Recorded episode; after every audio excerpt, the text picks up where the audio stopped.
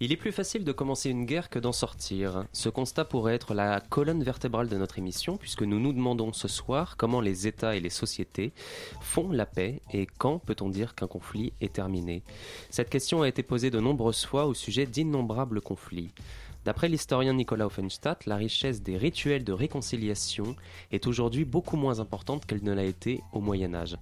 Il en conclut que la paix ou la concorde, comme on disait, était une notion forte et prospère, contrairement à ce que l'on pourrait penser.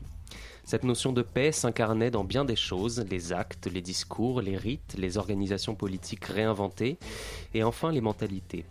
Découvrons ce soir en compagnie de deux historiens comment la France a enclenché sa sortie de guerre à travers deux exemples très différents, la Première Guerre mondiale et la guerre de Cent Ans. Cette émission a été préparée par Félix, la co-animation Flore, à la réalisation Maxime et à l'animation moi-même. Bienvenue sur Radio Campus Paris, c'est Dessine-moi un mouton.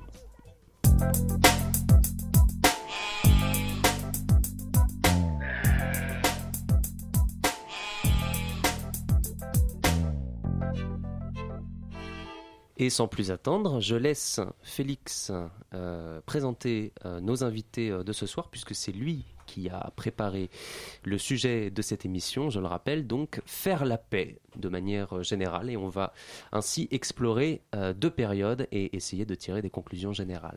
Bonsoir Jonathan, effectivement, nous avons avec nous deux doctorants, une doctorante et un docteur.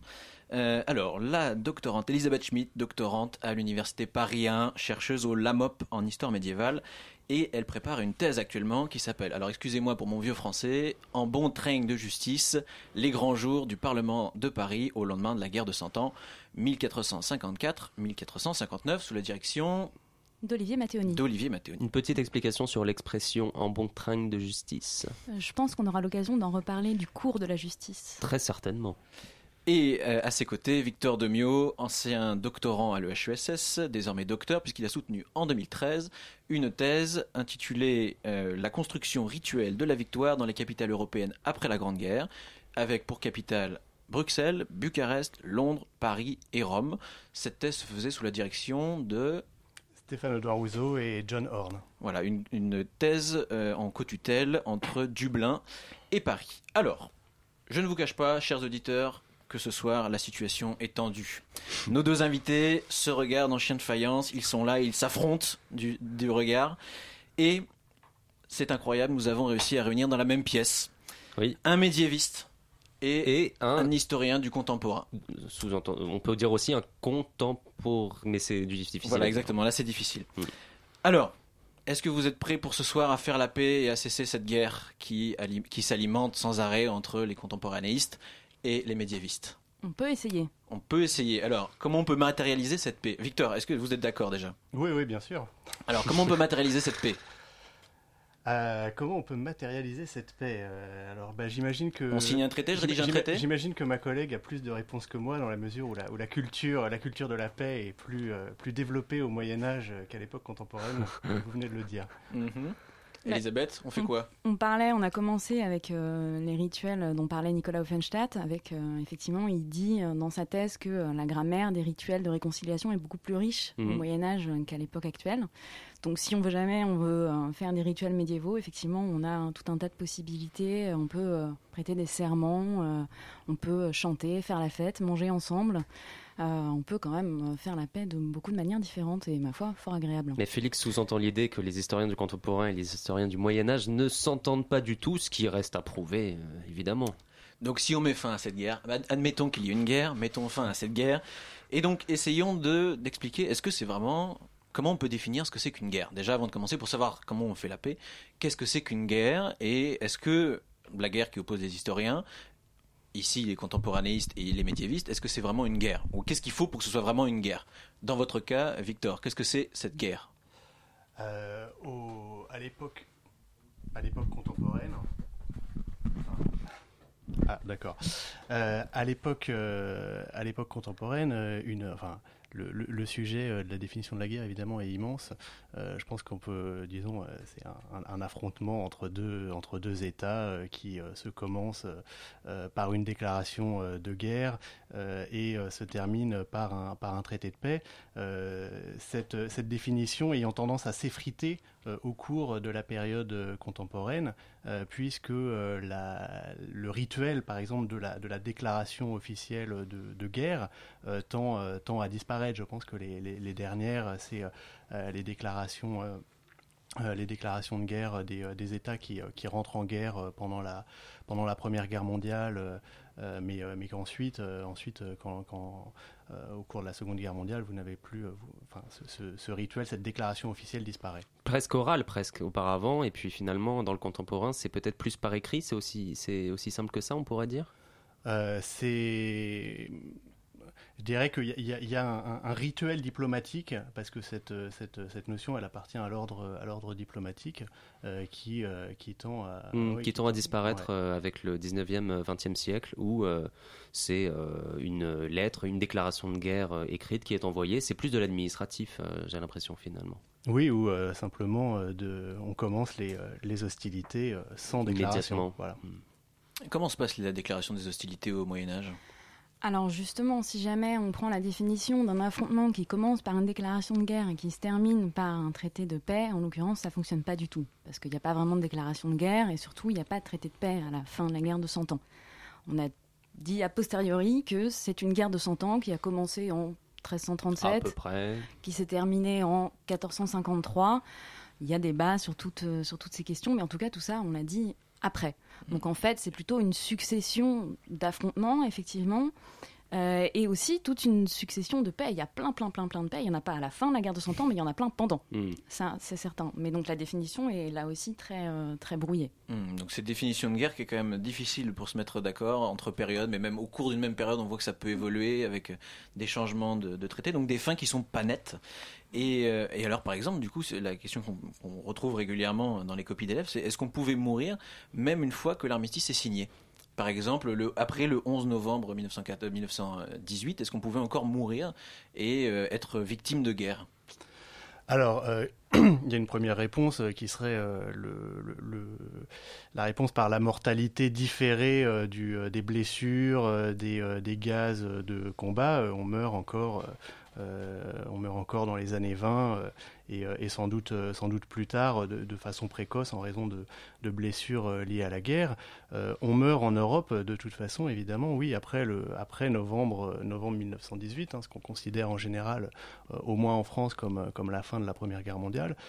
on, meurt, on meurt de guerre, on, meurt encore de guerre parce que la guerre n'est pas, n'est pas véritablement finie, notamment en Europe, en Europe orientale. Mm.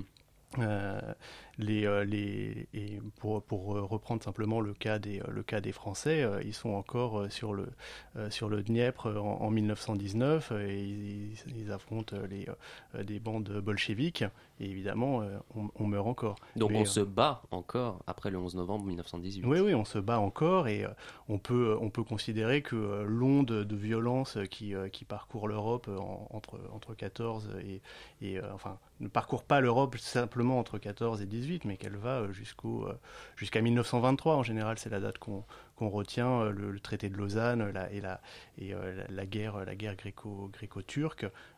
j'irais même en raison de mon tropisme roumain euh, jusqu'en 1924 où on a mm. encore des, euh, des heurts entre, entre bolcheviques et, et, troupes roumaines sur la, sur la frontière du Dniestre. De la même manière qu'en 1945, c'est pas notre sujet de ce soir, mais pour la Seconde Guerre mondiale, le traité de paix de la Seconde Guerre mondiale n'est qu'une transition entre des combats euh, antérieurs et des combats euh, postérieurs finalement euh, entre 1945 et 1950 et puis même après. La France a été officiellement en paix en 1962 à la fin de la guerre d'Algérie. Ça veut dire quelque chose aussi. Ah oui, bah, enfin bon, là, ce sont, une, ce sont des, des, guerres, des guerres qui se, qui se, qui se, succèdent, qui se superposent les unes aux autres, c'est ça, oui. Et alors au Moyen Âge, comment ça se passe? Pourquoi on retient finalement cette date de 1453 pour la fin de, la guerre de Cent Ans alors qu'il n'y a pas de traité? Est-ce que c'est l'arrêt des violences? Finalement Il n'y a plus de violences en 1453 sur le territoire français Si, il y a des violences. On retient la date de 1453 euh, parce que c'est la date de la bataille de Castillon qui est donc euh, la victoire des armées de Charles VII euh, face aux Anglais, qu'on boot enfin hors de l'Aquitaine. Dans le sud-ouest actuel. Voilà. donc une victoire où on reprend Bordeaux et, et l'Aquitaine, et il ne reste plus que Calais. Euh, aux Anglais qui restera anglaise jusqu'au XVIe siècle. Euh, mais il y a encore, euh, bien sûr, des affrontements après. C'est pour ça que je disais qu'il y avait débat. Il y a d'ailleurs un historien, Peter Lewis, qui propose une longue guerre de 100 ans.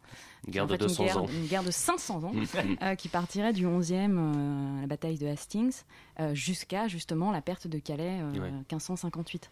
Donc elle est un petit peu arbitraire, cette date de 1453, mais en même temps elle est intéressante, et moi c'est pour ça que je l'ai retenue, puisque je commence ma thèse en 1454, et dans mon titre il y a au lendemain de la guerre de Cent Ans. Mm. Donc c'est bien qu'il y a quand même quelques indices qui peuvent nous permettre de dire que oui, il y a quand même une paix qui s'installe. Puis il y a la chute de Constantinople en même temps, donc c'est plus facile à retenir, probablement C'est aussi plus facile à retenir. Je me disais que c'était quelque chose comme ça. les, les- les historiens pédagogues euh, y sont pour quelque chose.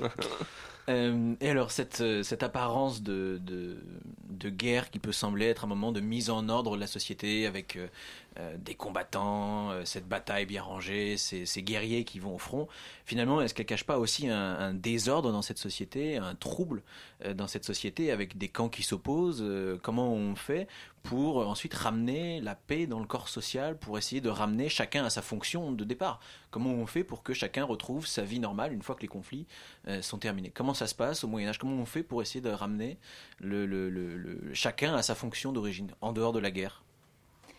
Alors, c'est vraiment très intéressant ce que tu dis par rapport à la période, puisque la paix euh, au Moyen Âge, c'est vraiment pensé comme quelque chose qui va remettre les hommes, les choses, les structures, qui va les remettre dans leur état antérieur. Euh, et donc, on va tous tendre vers ça. Donc, il y a différents moyens. euh, qui, vont, qui vont permettre ça. Euh, Il y en a plusieurs et il y en a même certains qui se mettent en place alors que le conflit n'est pas tout à fait terminé. Je pense notamment à une pratique qui a été bien étudiée par Claude Gauvard, avec qui justement a travaillé Nicolas Funstad, donc Le Monde est petit, qui a étudié le phénomène des lettres d'abolition, qui sont des lettres de pardon en fait que le roi euh, accorde aux villes au fur et à mesure qu'il en fait la reconquête. Il leur pardonne D'avoir été Euh, anglaise. d'avoir été anglaise euh, ou d'avoir été bourguignonne, puisque l'une des complexités aussi de la guerre de Cent Ans, c'est qu'elle se double cette guerre civile. ouais. d'une guerre civile entre Armagnac et Bourguignon, ce qui multiplie encore les divisions et les changements d'obédience. hein. D'où ces lettres euh, de pardon, ces lettres d'abolition. De ou double pardon, des fois de double pardon des fois, exactement. Euh, on peut y penser, Euh, mais qui permettent de pardonner. Et ça, c'est un moyen de ramener l'ordre et la paix dans la société, bien sûr. Et on... il y a même une formule qui me semble très intéressante par rapport à l'idée de pardon et même d'oubli, dont on reparlera sûrement, qui est qu'on peut trouver la formule dans ces lettres, et nous voulons ces choses réputées, être réputées non advenues. C'est-à-dire, on veut, euh, c'est vraiment le choix de l'oubli. Hmm. On veut faire comme si Ça ne s'est euh, pas passé. ça ne s'était pas passé. Très bien. Et alors, du coup, euh, à l'époque contemporaine, dans le cas de la guerre de 100 ans, comment on fait pour essayer de ramener chacun à sa place euh, La Première Guerre mondiale. la, euh, pardon. Qu'est-ce que j'ai dit? La guerre de Cent Ans. La guerre de 100 ans, bien sûr. On va 100 avoir ans. du mal à pas à confondre les deux. C'est un nouveau concept historiographique, on va en parler. Euh, non, non, euh, effectivement, à la fin de la guerre, de la Grande Guerre, comment on fait pour essayer de ramener chacun à sa place Ces soldats qui étaient des, des civils avant la guerre, comment on fait pour essayer de les, de les ramener chez eux et de les réintégrer Parce qu'ils ont vécu une expérience traumatique. Et qui, euh, alors là, on n'est pas dans le cas d'une guerre civile ou d'un affrontement au sein d'un même, euh, d'un même, enfin sur sur le territoire euh, avec avec un- une guerre civile, mais là, on est dans un dans une situation où il y a deux pays qui s'affrontent et comment on fait pour eux les ramener ensuite vers, vers la société et les, les rétablir dans leur, dans leur fonction antérieure. Alors, il y a, euh, il y a, une inquiétude euh, vis-à-vis du, euh, soldat de retour de, guerre qui, parcourt l'histoire des conflits du XXe siècle, au moins, alors qu'il peut être traité de façon, différente.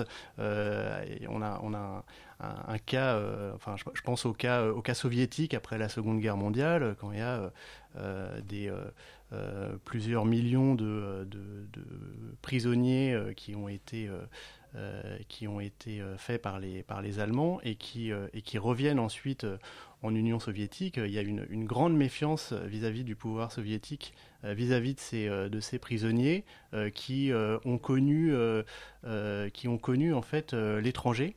Euh, Pour, euh, pour beaucoup d'entre eux, pour la, pour la première fois. Euh, et on, a, on, a, on a peur à la fois de la, on les considère comme des, comme des traîtres hein, depuis un, détrai- un décret de 1941. Comme des binationaux, non? Pas comme des binationaux, mais comme des. en tout cas, il y a, y, a y a cette méfiance effectivement qui, qui est liée au fait qu'on a, on a.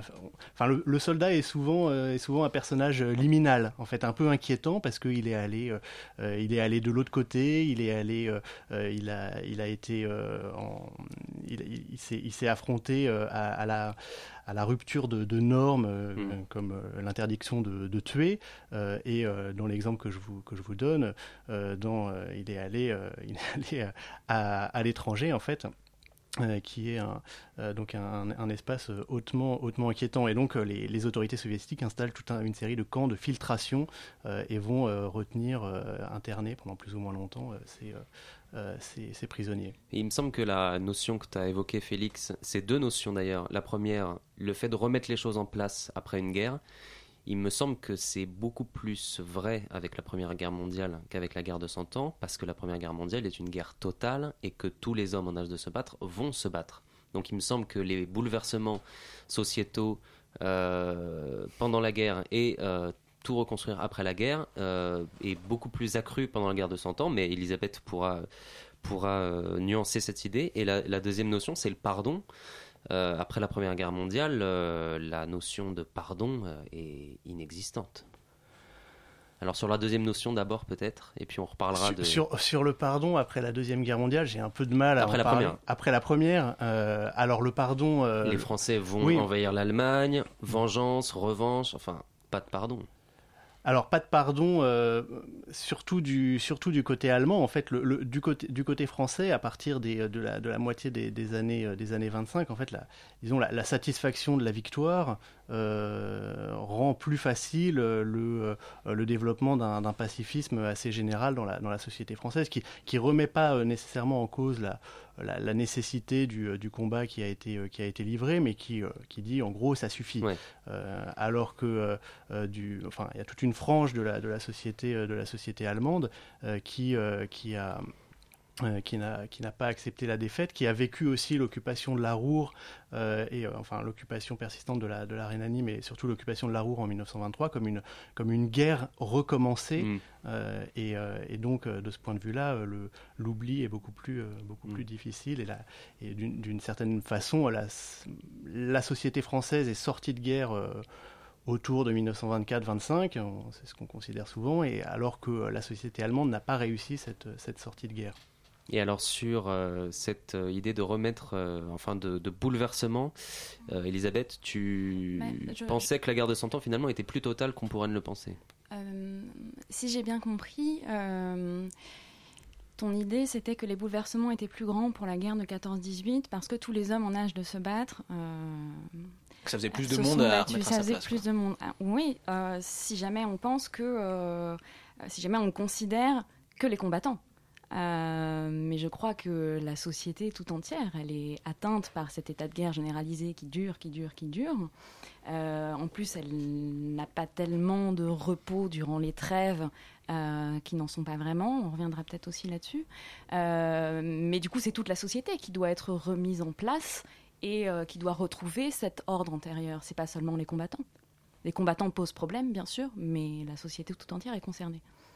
En fait, les ruptures ne sont pas, nécessairement les, euh, les, mêmes. À partir du moment où tout le monde combat, on peut considérer qu'on a aussi, enfin, d'un certain point de vue, on a une expérience partagée par, euh, par une très grande partie de la, euh, société. Mais la rupture, enfin, disons, la réadaptation après, après 14-18, elle se fait peut-être surtout, par exemple, au sein des familles, au sein des familles où les, pères doivent reprendre leur place. C'est ce qu'a bien montré Manon Pignot, par exemple, où euh, ces, euh, ces, hommes qui sont, qui sont sortis de la structure familiale, en fait, euh, pendant, pendant des années, n'y retrouvent pas naturellement, automatiquement leur place. Même, le lit conjugal, hein, j'ai le souvenir d'un film où on reconstituait d'après des mémoires de, de, de, poilus qui revenaient du, du combat, et il, pendant la nuit, il cauchemardait, il se levait, il s'allongeait par terre pour retrouver le, le, côté spartiate de la tranchée, et il se mettait sur le plancher plutôt que dans le lit.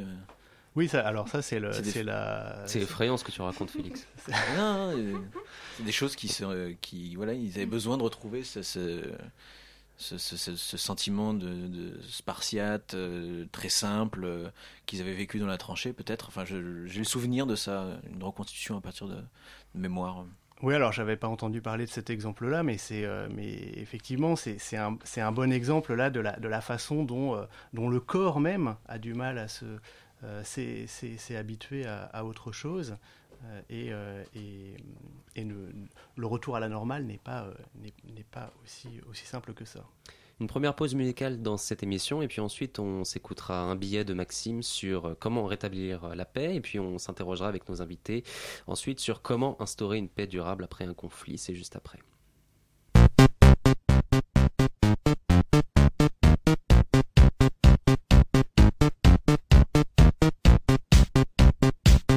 Cheval, cheval, tu cours comme un fou, tu cherches à nous servir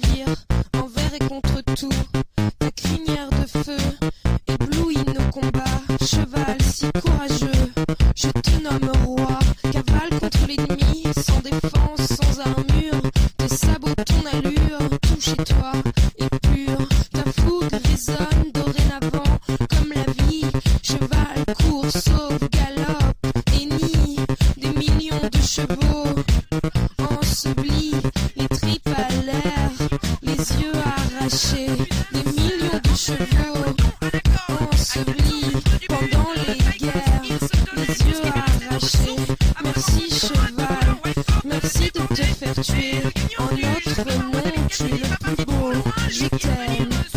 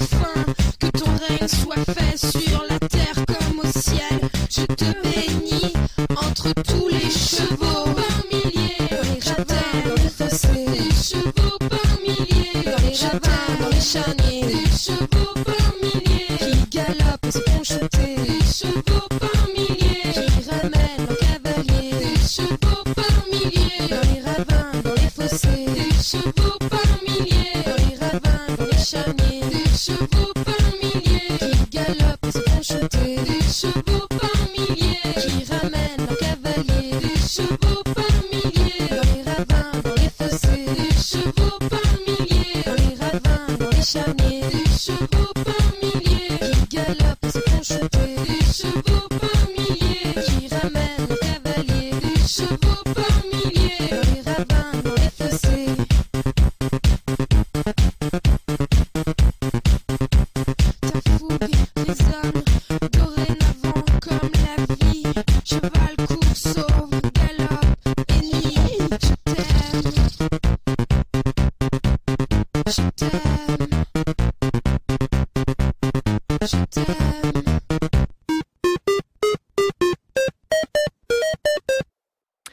Sushi à l'instant sur le 93.9 avec la chanson Cheval qui fait l'éloge des chevaux de guerre.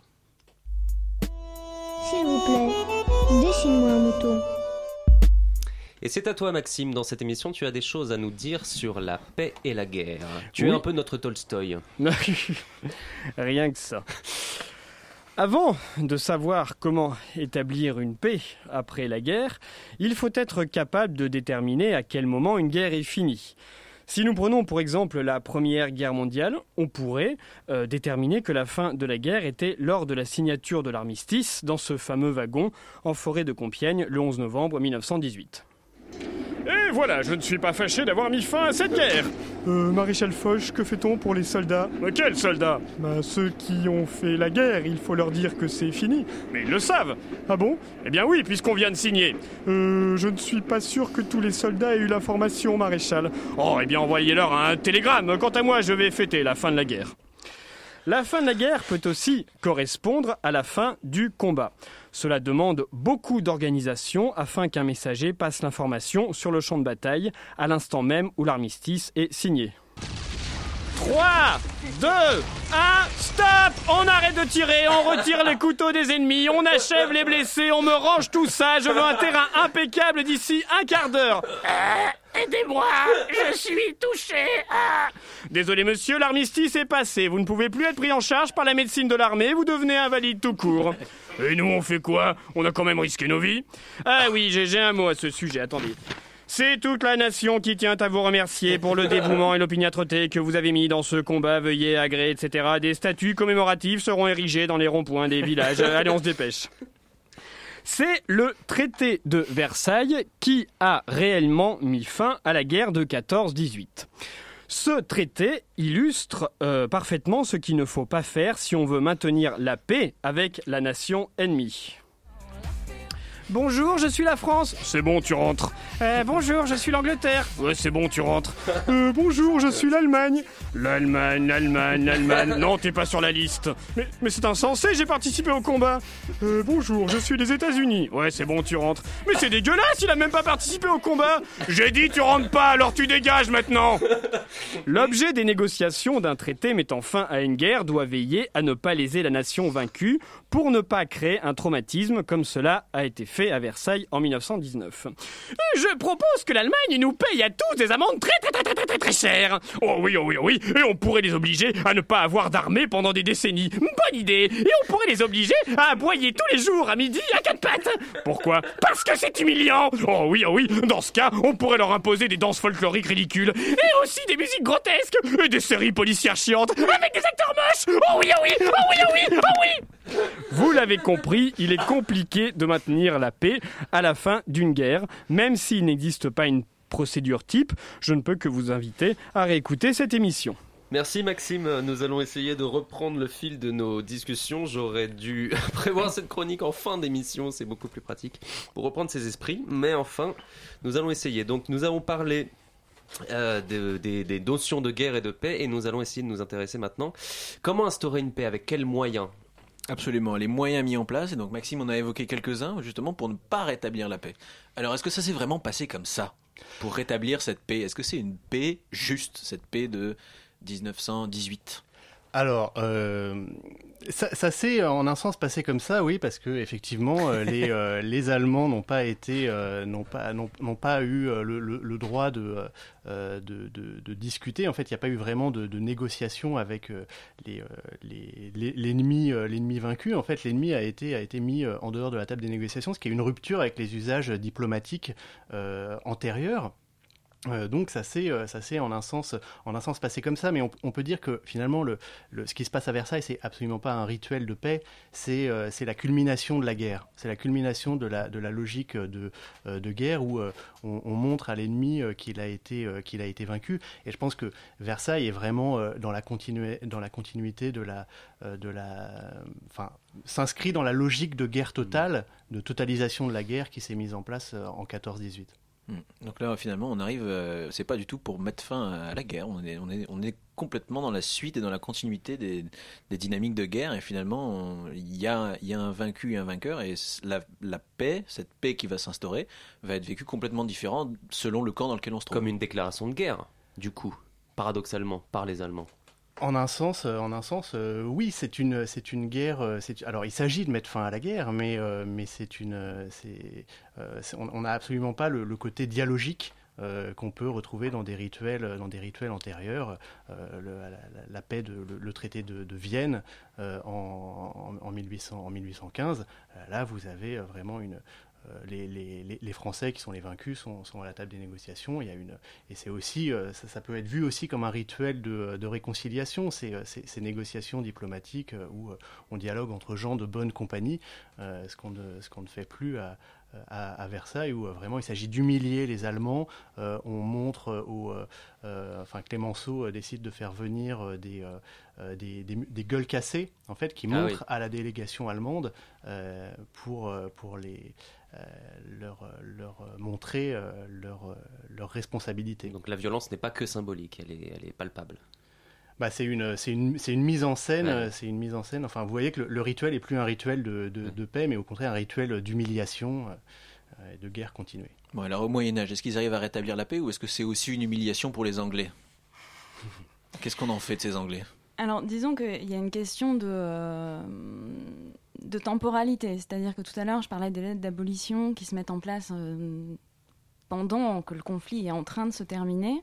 Et je dirais qu'après, il y a un autre moment qui est comment on maintient la paix, euh, qui est en fait après la paix, qui est le, temps qui m'intéresse vraiment moi dans mes, dans mes recherches. Ça, parce que la guerre de Cent Ans, c'est une succession de traités de paix, puis retour de la guerre, paix, guerre, paix, guerre. Effectivement, et, ensuite on a cette grande bataille de Castillon, pas vraiment traité, euh, encore quelques escarmouches, un dernier débarquement anglais en 1475, bon, euh, sans, sans, sans, trop de suite. Mais du coup, euh, ce qui, à mon avis, est un indice qu'on commence vraiment à rentrer dans un moment de paix, c'est qu'on commence à se préoccuper du maintien de la paix et non plus de la construction de la paix ou de la mise en place de la paix, de la, consolidation de la paix.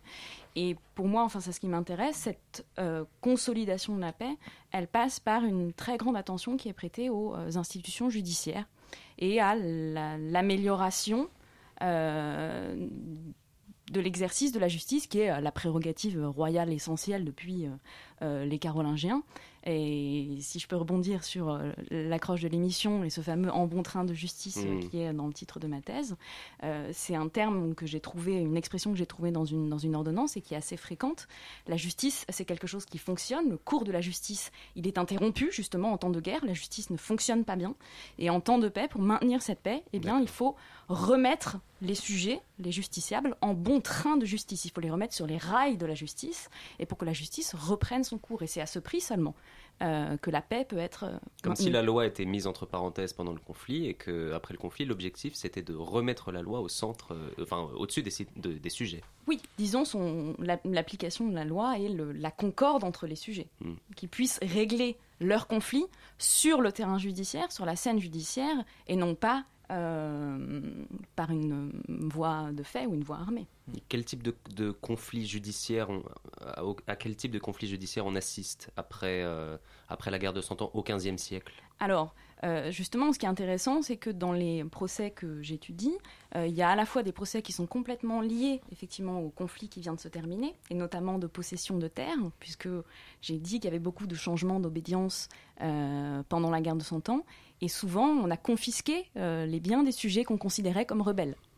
Euh, donc, on a Charles VII, par exemple, a ordonné qu'on confisque les biens qui appartiennent aux Anglais, etc.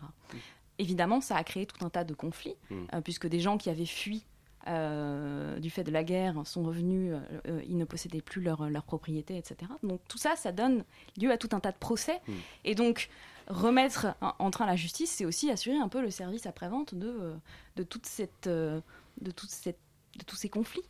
Euh, et essayer de les régler euh, par voie de justice. Et juste une petite parenthèse, quand on dit 15e siècle procès, on pense au procès de Jeanne d'Arc. Est-ce que ce procès de Jeanne d'Arc, il fait partie aussi d'une série euh, judiciaire de la guerre de Cent Ans bah, c'est un cas quand même euh, extrêmement, particulier. extrêmement particulier. Moi, j'étudie vraiment des cas, euh, certains importants et d'autres cas complètement des petits conflits euh, vraiment tout petits et du quotidien et vraiment des, des gens, oui, des conflits territoriaux, des conflits de voler des poules, des conflits. C'est ça, mes, mes, mes, procès. Mm. Mais c'est le retour de ça aussi la paix. C'est le retour du règlement de tous les conflits. Euh, c'est le retour de la justice. Et ça consiste en quoi ces, procès? Alors c'est l'idée de il faut régler les comptes avec ceux qui ont trahi le roi et qui sont allés euh, euh, comploter avec avec les Anglais ou enfin c'est un peu une espèce d'épuration légale. Il faut avant tout récupérer les terres. Comment comment ça se passe ces procès? En quoi ils aident à ramener la paix et, à ramener la, la concorde? Ben, tout, simplement parce que, euh, c'est ce que je disais, parce qu'il ramène les conflits, quels qu'ils soient, pas seulement euh, les conflits qui sont liés à la guerre, mais il ramène tous les conflits, quels qu'ils soient, euh, sur le terrain non violent, sur le terrain de la discussion au tribunal.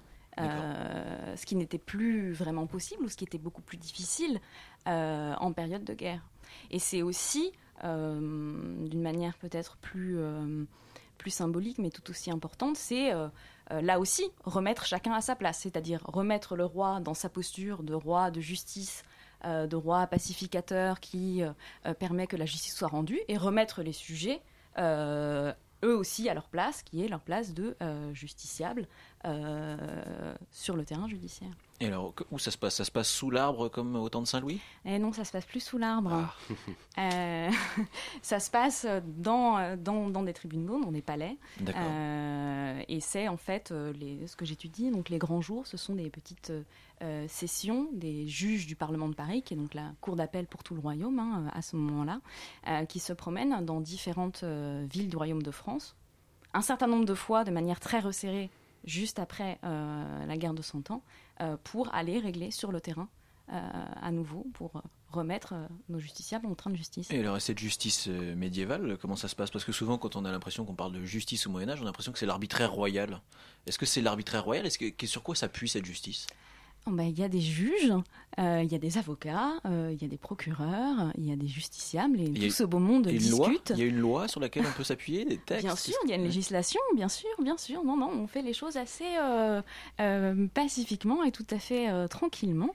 on se chicane sans doute un peu, mais bon, c'est hmm. ça la justice, c'est aussi pas mal de chicane. mais non, c'est pas sous le chêne et c'est pas à coup de poing, c'est tranquillement. Et cette justice, cette, ces grands jours, hmm comme, comme tu les as retrouvés dans, dans, les archives, ils sont intéressants parce que du coup c'est une institution qui avait été oubliée, enfin quelque chose que le roi n'avait plus utilisé, parce que généralement les procès en appel ils se faisaient plutôt à Paris, les gens venaient à Paris, mhm. et là finalement ces grands jours ils sont euh, réinventés, en fait on réinvente une tradition. Oui, on réinvente, on transforme un peu une institution qui utilisait qui, existait déjà, pardon, mais qui était un petit peu différente. Et euh, quand je parlais d'indices qui montrent qu'on est dans un état de paix, euh, c'est ça, d'avoir toutes ces sessions d'un coup qui sont concentré euh, après la guerre de Cent Ans. J'ai sept sessions sur cinq ans, hein, entre 1454 et 1459. Euh, ça me paraît être un bon signe de ça. Euh, et, c'est vrai que ça a cette, cette connotation euh, particulière, parce qu'après les grands jours, ça continue à exister, ça existe à l'époque moderne, mais là c'est quelque chose de beaucoup plus euh, répressif, où on envoie les grands jours, là, pour le coup, dans, une, oui, dans une perspective de, répression, après une révolte, après une fronde, pour punir des nobles, voire pour couper des têtes. Et alors, est-ce que tu sais comment le, les sujets mmh. sont informés de, de, cette, de ce processus de paix, et quels sont les, les rituels qui sont euh, organisés pour euh, informer euh, les sujets que la paix est en train de se faire. Alors ça, c'est précisément ce qu'a beaucoup étudié Nicolas Weinstadt, et ce qui n'avait pas été beaucoup fait avant, c'est vrai que c'est assez intéressant, qui étudie notamment tout le processus de publication de la paix c'est-à-dire que bon, les princes décident de faire la, paix, généralement parce que les troupes sont épuisées et parce qu'ils n'ont plus d'argent, euh, ou les deux. Euh, et donc ils font euh, la paix en obéissant eux-mêmes déjà à certains rituels. Et ensuite, on publie cette paix, c'est-à-dire qu'on la fait crier dans un certain nombre de lieux publics, voire on fait prêter serment à tout le monde. Sur, dans des espaces publics, sur des places publiques, dans des lieux près des églises, etc., pour que tout le monde participe euh, à cette paix euh, qui devient du coup non plus seulement la paix entre les princes, mais euh, la paix. Une communion qui est une communion mhm. autour de, de, la paix. bien sûr. Une communion populaire. Et alors, on n'est pas du tout dans la même situation à l'époque contemporaine, parce qu'on est vraiment dans un moment où la justice ne joue pas tellement un grand rôle, en fait, après le, l'armistice. on n'a pas tellement de cas de procès qui viennent régler des, des, des différends d'après-guerre, euh, régler les comptes. En fait, finalement, c'est pas, on n'est pas du tout là-dedans. Il y, a, eu un procès, un, projet euh, de, juger les euh, ceux qui étaient considérés comme les, comme les, comme les coupables et comme les, enfin disons comme des criminels de guerre allemands. il y a eu un procès, un projet de juger le, Kaiser. juste après la guerre, mais ça s'est heurté à des différents politiques et effectivement, ça n'a pas, cet essai de justice pénale internationale n'a pas, a pas abouti. Et alors finalement, pour, euh, faire cette médiation d'une phase de guerre à une phase de, paix, comment on s'y est pris? Comment, quels, rituels ont été mis en place euh, afin de, de, passer d'un état à l'autre? Parce que finalement, ces dynamiques de guerre, de conflit, euh, cette rage hein, qui, est au sein de cette population, à différents degrés, selon si on a perdu un proche ou pas, selon le rapport que l'on a avec, avec cette guerre, finalement, comment on fait pour passer d'un état à l'autre? Alors la, période euh, immédiatement postérieure à la Première Guerre mondiale est, euh, marquée par une sorte de foisonnement rituel. Mais je suis pas sûr que ce soit des rituels, euh, des rituels de paix comme au Moyen Âge, mais plutôt des rituels de peut-être des rituels de mémoire. Et peut-être que là il y a une différence entre nos deux, entre les deux époques qu'on qu'on étudie. je pense aux, célébrations de la, aux célébrations de la victoire en 1919 dans les capitales européennes. je pense à l'inhumation des soldats inconnus. Euh, et là, l'idée, c'est pas tellement de, c'est pas tellement de, de, faire la paix, mais plutôt de, euh, plutôt euh, de, de, clore le deuil. Ou, enfin, dans les fêtes de la victoire, il s'agit de, toujours dans la, logique que je rappelais à propos du traité de Versailles, de, de marquer, de, marquer encore une fois la, victoire. Mais il s'agit aussi de, toujours de rappeler le sacrifice, de commémorer ceux qui sont morts et peut-être aussi de, conjurer le, deuil. En tout cas, c'est comme ça que ces, célébrations peuvent être euh, peuvent être vus. Il y a, tout, un, tout un courant historiographique qui lit ces rituels euh, comme, des, euh, comme des instruments pour, pour, traiter le, pour traiter le deuil de masse. Hmm. Et cette, c'est, traiter ce deuil de masse, hein, puisque plusieurs millions de morts pendant cette, cette, première, cette grande guerre, cette première guerre mondiale. Et alors finalement, toi, tu t'es intéressé à, un rituel spécifique euh, qui est euh, la, célébration euh, de l'armistice. Mais elle n'est pas arrivée tout de suite. On n'a pas célébré l'armistice le 11 novembre 1918. Alors si, il y a des, il y a des on, célèbre l'armistice, il y a des célébrations, mais qui sont spontanées en fait, qui sont spontanées, qui sont rapidement relayées aussi par les, par les, par les autorités. oui, oui, les, journaux, les, médias sont, sont, très, sont très présents. mais je me suis surtout intéressé aux célébrations qui intervenaient après, le, après la signature de la paix, donc après le, le, 28 juin 1919, le, traité, le traité de Versailles. et euh, où là, on a, on a ces, célébrations de la victoire dont je parlais. Et une, parenthèse sur le 14 juillet 1919, euh, c'est ça, c'est un jour qui a retenu ton attention ouais. Euh, Oui, j'avais été, j'avais été marqué à l'époque de mon mémoire de, master par, par cette espèce de, fête gigantesque. Enfin, c'est le plus grand, un des plus grands concours de, foule du XXe siècle, de l'histoire, de mmh. l'histoire de la France contemporaine. c'est 4, euh, les estimations divergent, mais on, mais on, peut parler de 4 millions de personnes à Paris, ah avec une population de 2 millions à l'époque, alors que euh, toute une partie des transports euh, sont, désorganisés par, par la guerre. Donc c'est vraiment, c'est vraiment quelque chose de, gigantesque, et c'est là-dessus que j'avais voulu m'interroger. Et alors du coup, finalement, on se rend compte qu'en interrogeant cette, ce, rituel, hein, qui après s'est étendu, ou alors même a été repris dans d'autres pays, euh, puisque c'était l'objet de cette thèse qui comparait avec d'autres pays euh, et d'autres capitales surtout, hein, qui est vraiment le lieu symbolique. Et finalement, on n'est pas du tout dans du rituel de paix, en fait, comparé à ce qu'on pourrait croire. En fait, à premier abord, on n'est pas du tout dans un rituel de paix, on est dans une espèce de prolongement de la guerre, encore une fois.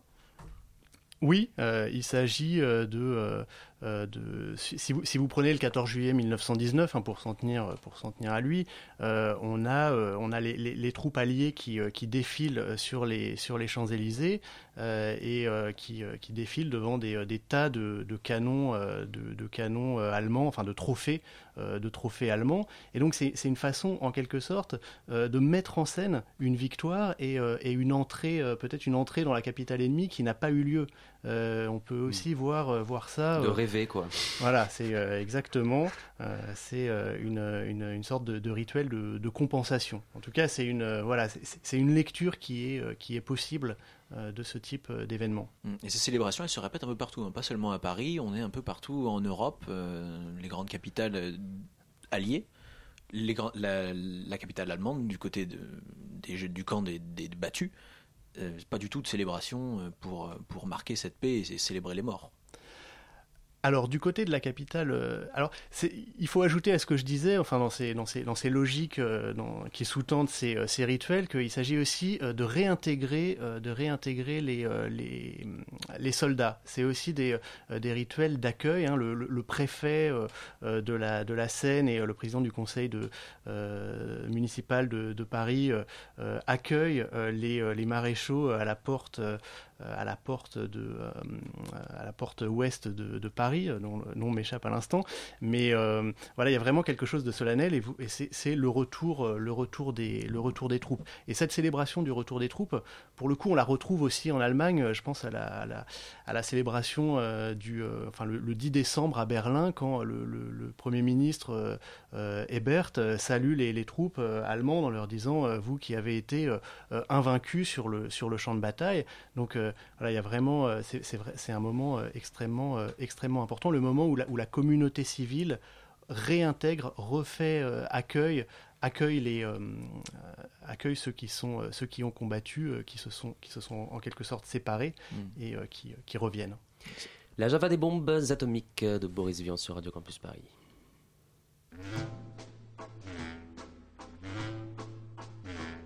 Mon oncle, infâme bricoleur, faisait en amateur des bombes atomiques.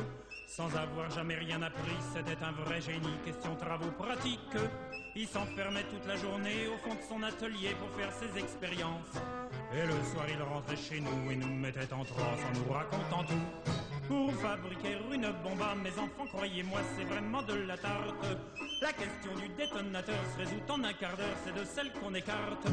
En ce qui concerne la bombage, c'est pas beaucoup plus vache, mais une chose me tourmente, c'est que celle de ma fabrication n'ont qu'un rayon d'action de 3 mètres 50. Il y a quelque chose qui cloche là-dedans. J'y retourne immédiatement.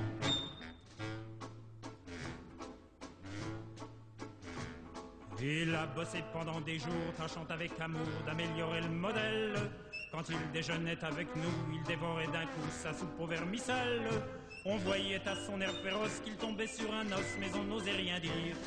Et puis un soir, pendant leur la tonton qui soupire et qui s'écrit comme ça. À mesure que je deviens vieux, je m'en aperçois mieux, j'ai le cerveau qui flanche. Soyons sérieux, disons le mot, c'est même plus un cerveau, c'est comme de la sauce blanche. Voilà des mois et des années que j'essaye d'augmenter la portée de ma bombe. Et je ne me suis pas rendu compte que la seule chose qui compte, c'est l'endroit où ce qu'elle tombe. Il y a quelque chose qui cloche là-dedans. J'y retourne immédiatement.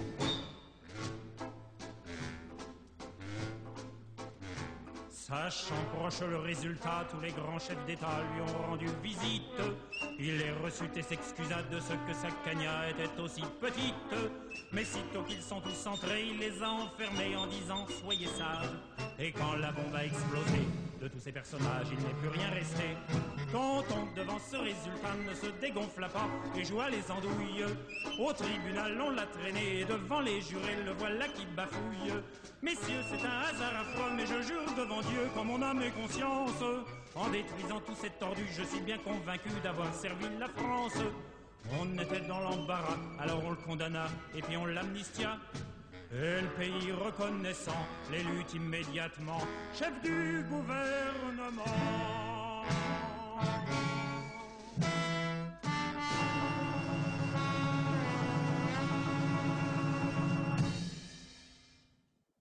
Et c'était Boris Vian sur Radio Campus Paris dans Dessine-moi un mouton, troisième partie de cette émission consacrée au processus de paix, Félix.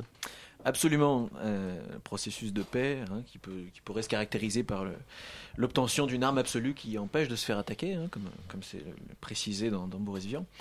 Euh, mais alors ici, voilà, on en est plus au moment de, de, de, de cette paix. On a une situation où euh, dans les deux cas, on a des guerres, bon, elles terminent, mais les, fins de ces guerres sont pas tout à fait nettes, elles se prolongent, elles ont des, des prolongements aussi euh, pas tout à fait attendus, hein, pas forcément avec des combats, mais avec une violence euh, symbolique. Alors finalement, passer d'une étape à l'autre, c'est pas si net que ça. Et euh, malgré tout cela, on essaie de, de, de penser les plaies, de, cautériser les blessures et puis de, faire le deuil des morts. Et est-ce que finalement, ces sociétés, on arrive à les réparer avec ces rituels que, que vous avez évoqués? Est-ce qu'on arrive à rétablir une, une société euh, sereine, en paix, euh, sûre d'elle, dans le cas médiéval alors, c'est bien sûr difficile de répondre à cette question. Est-ce que la société est vraiment réparée?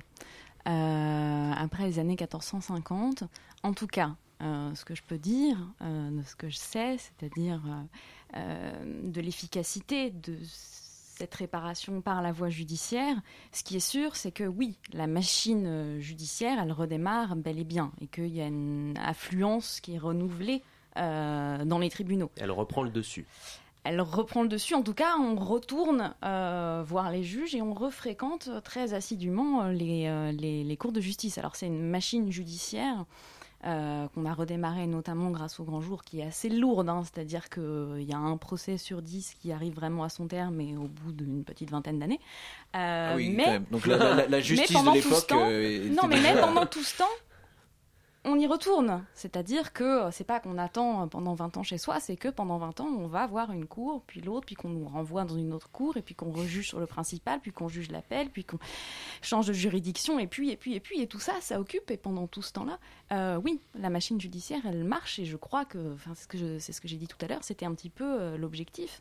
Et l'autre objectif, qui, je pense, aussi a été rempli, c'était de la faire redémarrer, et aussi euh, d'où le déplacement hein, de ces juges dans différentes villes du royaume, euh, de ramener euh, les justiciables vers la cour d'appel parisienne, puisque le royaume avait été extrêmement divisé, morcelé, oui. morcelé et donc c'était aussi un moyen d'aller chercher hein, dans les différentes villes les justiciables pour les amener à refréquenter cette cour d'appel euh, centrale. Euh, c'est ça, rétablir la, la, centralisation ou même l'instaurer parce que c'est un peu le siècle aussi où on l'invente. C'est un petit peu aussi le siècle où on l'invente, tout à fait. Donc à la fois euh, l'instaurer, la restaurer, oui, complètement à l'époque contemporaine sur est-ce qu'on arrive à réparer cette société ou est-ce qu'on est reparti de plus belle vers des aventures guerrières? Pires alors, euh,